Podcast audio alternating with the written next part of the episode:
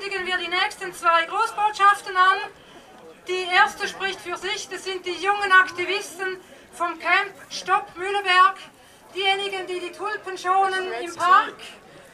Die muss ich nicht groß ankündigen, die sprechen für sich mit ihrem Schwung und mit ihrer jungen Energie und Fantasie. Danach werden wir Nun Keita hören, Nun Keita aus Mali. Er vertritt die Gemeinde, das Dorf Falea. Falea mit seinem Uranabbau und mit seinen riesigen Problemen. Uranabbau steht am Anfang dieser ganzen Kette, die wir jetzt unterbrechen möchten. Et maintenant, les deux euh, messages suivants, les deux discours suivants que nous allons entendre, nous avons le grand plaisir d'annoncer d'abord euh, quelqu'un du camp Stop Mühleberg. Donc, euh, euh, je pense qu'il n'y a plus besoin de les présenter. Tout le monde connaît ce camp qui est en train de se tenir en ce moment. Donc, nous avons le plaisir de leur passer la parole tout à l'heure. Et ensuite, quelqu'un qui vient de loin, Noun Keita du Mali, qui fait partie de la, l'ARAC, il vient de Falea et il va nous parler des gros problèmes qu'il y a avec euh, l'uranium là-bas. Donc ça c'est quelque chose qui a vraiment beaucoup à voir aussi avec notre sujet aujourd'hui par rapport au, nucléaire et sortir du nucléaire. C'est aussi toutes les conséquences qu'il y a en fait avec l'uranium. Donc il va nous parler de ça tout à l'heure maintenant. Bonjour. Je suis très heureux de me retrouver parmi vous ici pour euh, manifester contre le nucléaire parce que je viens d'un pays où bientôt il va avoir l'exploitation de l'uranium. Il s'agit de la commune de Falea. C'est une commune rurale de 17 000 habitants. Elle est située dans l'ouest du Mali, entre les frontières de la Guinée et du Sénégal. Elle est donc le théâtre d'une intense exploration minière parce que son sous-sol renferme des minéraux précieux comme l'or, le diamant, la bauxite, le fer, le plomb, l'uranium. C'est la bauxite et l'uranium qui seront exploités dans les prochaines années. S'agissant de l'uranium, les données récentes estiment que la commune de Falea recèle le plus important potentiel avec une estimation de 7000 tonnes dans un bassin Mali-Sénégal, Nord-Guinée, couvrant 150 km. C'est Rockgate Capital Corp, qui est une société canadienne, qui a obtenu un permis d'exploration des ressources de la commune rurale de Falea. Depuis la découverte du gisement d'uranium dans la commune, les populations, à travers la RACF, expriment de vives inquiétudes et résistent contre l'ouverture de cette mine.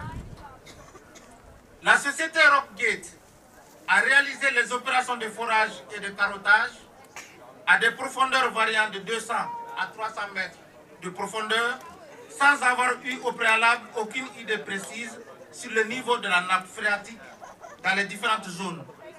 Elle ne respecte ni la nappe phréatique, ni les populations, ni les conditions minimales de base dans le domaine de l'environnement, du patrimoine culturel, matériel et immatériel, et de la démocratie.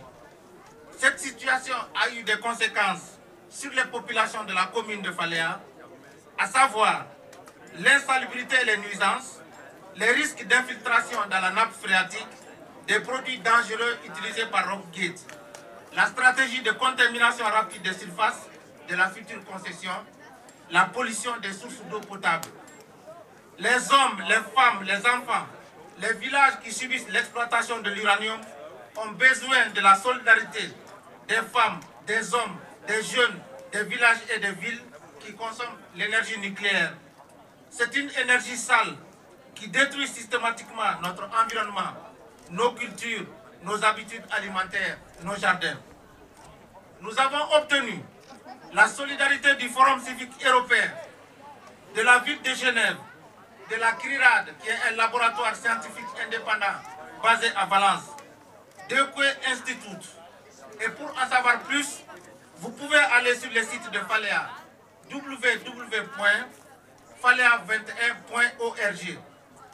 Aujourd'hui, la lutte menée par l'ARACF, le Forum civique européen et les députés verts du Parlement, notamment Mme Eva Joly et Mme Michel Rivasi, a permis d'obtenir des autorités maliennes une plus grande attention aux conséquences de l'exploitation future de la mine d'uranium à Faléa. Elles se sont engagées par la voix du président de la République du Mali, Amadou Toumani Touré, à respecter le choix des populations lors de la prochaine consultation populaire et à ne pas délivrer de permis d'exploitation si la population ne veut pas la mine.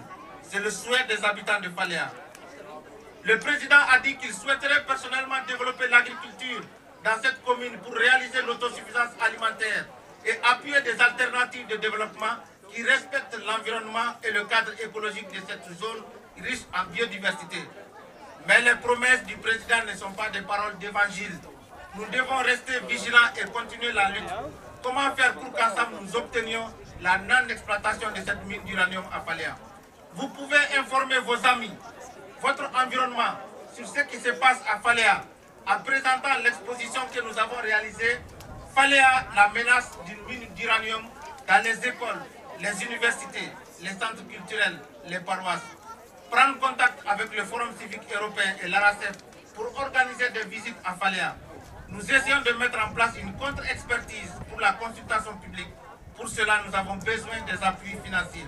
Inviter des ressortissants de la commune de Faléa à venir témoigner sur les menaces de la mine d'uranium. Nous vous remercions beaucoup. Nous vous rappelons que notre site c'est www.falea21.org.